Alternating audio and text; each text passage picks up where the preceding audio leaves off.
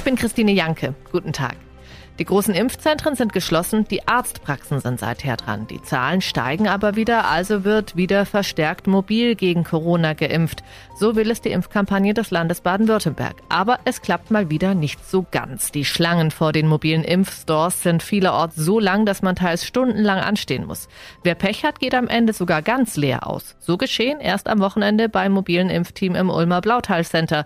Für den Ulmer Landtagsabgeordneten und SPD-Stadtrat Martin Rivoire ist das ein Skandal. Er hat einen Brandbrief an Gesundheitsminister Manne Lucha geschrieben. Ja, es ist eigentlich unerträglich, dass jetzt die Leute kommen. Die kommen zum Impfen, stehen Schlange und sie müssen zwei Stunden oder zweieinhalb Stunden warten, bis sie drankommen. Und das nur, weil das Landessozialministerium nicht dazu in der Lage ist, diese mobilen Impfteams richtig auszustatten und die Dinge richtig zu organisieren. Das ist eigentlich ein Skandal. Jetzt haben wir über Monate hinweg die Impfquote hochbringen wollen. Jetzt kommen die Leute und jetzt werden sie nicht bedient. Das ist unerträglich.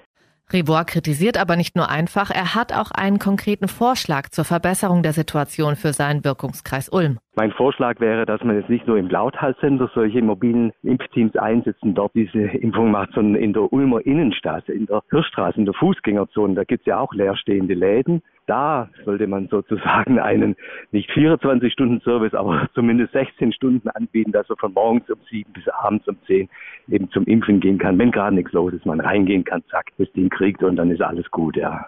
Zusammengefasst fordert der Landespolitiker also erstens mehr Personal, bessere Ausstattung und mobile Impfteams und einfach mehr Orte, Impfstores, dass die Leute auch nicht draußen stehen müssen, irgendwie wie vor einem Impfbus dann im Regen stehen, sondern dass sie reingehen können, bedient werden und wieder gehen können.